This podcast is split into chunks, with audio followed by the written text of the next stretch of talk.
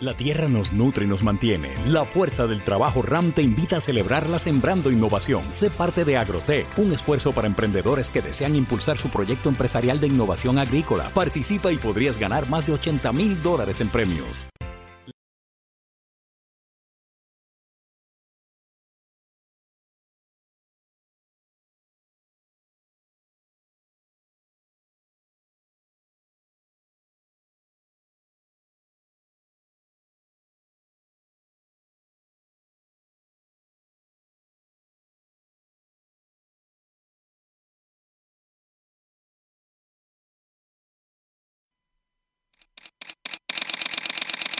Estamos en Bonita Radio. Esto no es un cuento. Esta es la verdad. Bonita Radio está disponible en Facebook, Instagram, Twitter, Spotify, Google Podcast, YouTube, iBox y iTunes. Agradecemos a nuestros auspiciadores. Cooperativa Manuel Seno Gandía y Buen Vecino Café. Nuestras transmisiones son posibles también gracias al apoyo de ustedes. Pueden enviar sus donativos accediendo a bonitaradio.net y allí pagar a través de PayPal y tarjetas de crédito. También pueden realizar su donativo por ATH Móvil Negocios a la Fundación Periodismo 21. Pueden enviar un cheque o giro postal a Fundación Periodismo Siglo XXI, PMB 284, PO Box 194.000, San Juan, Puerto Rico 00919-4000. Bonita Radio. Esto no es un cuento, esta es la verdad.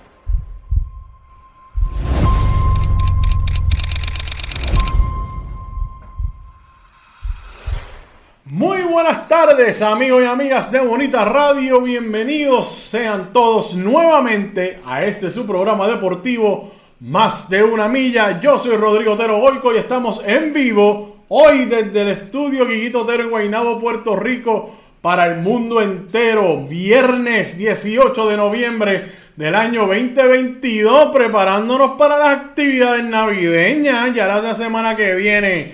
Eh, ¿ah? Hay confraternización especial. Las navidades, para mí comienzan el primero de noviembre, yo no sé por usted, pero ya la semana que viene, a más tardar el viernes, usted tiene que estar en el espíritu navideño. Yo lo siento, pero no hay más tiempo. El viernes, tienen hasta este próximo viernes a las 12 de la madrugada, o sea, se acaba el jueves a las 11.59 y allá a las 12 usted es navideño. Eso es lo que hay. Eso es lo que tiene que ocurrir. Gracias a todos ustedes por su sintonía. Hoy Carmen Enita Acevedo estuvo tempranito a las 8 de la mañana en Noticias con Café. Hoy no hay Gabán porque hoy es viernes casual ley. ¿Ok? Eh, pero ha desatado buena respuesta la utilización del Gabán. Así es que esperen más de eso por aquí para abajo. Hoy vamos a estar hablando del softball. Saben que nuestras eh, jugadoras están en el Panamericano allá eh, en Guatemala, buscando clasificarse al Mundial también. Ya lo hicieron a los Juegos Panamericanos. Esta es la Copa Panamericana, no confundan. Cada disciplina tiene sus eventos regionales y sus eventos continentales.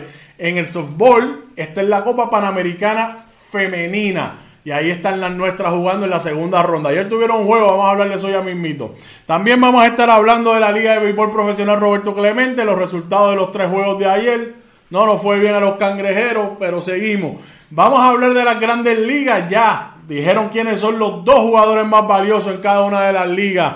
Ah, ninguna sorpresa, no hay sorpresa. Y yo quiero también profundizar en algunos de los aspectos que las personas cuando discuten quién o no debe ser el jugador más valioso, obvian, o sea, se les olvida incluir esa estadística en la ecuación. Vamos a hablar también del baloncesto supernacional femenino, solamente una mención.